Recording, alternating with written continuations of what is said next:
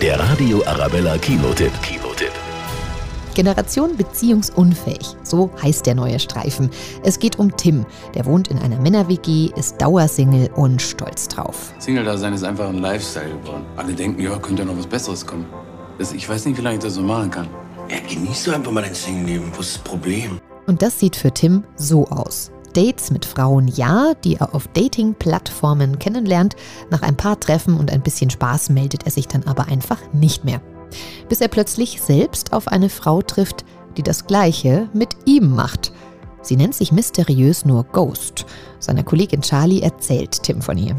Wie lange wart ihr denn zusammen? Gar nicht. Du hast ja gesagt, dass du in sie verliebt bist. Und sie hat dann so nö gesagt, oder Ich wie? bin doch kein Idiot. Ich habe ihr natürlich nicht gesagt, dass ich sie liebe. Wieso nicht? Damit sie nicht nö sagt. Ob Ghost am Schluss wirklich Nö sagt, wird natürlich nicht verraten. Mein Fazit, wirklich unterhaltsame, süße Komödie. Der Radio Arabella Kinotipp. Präsentiert vom Malteser Filmpalast.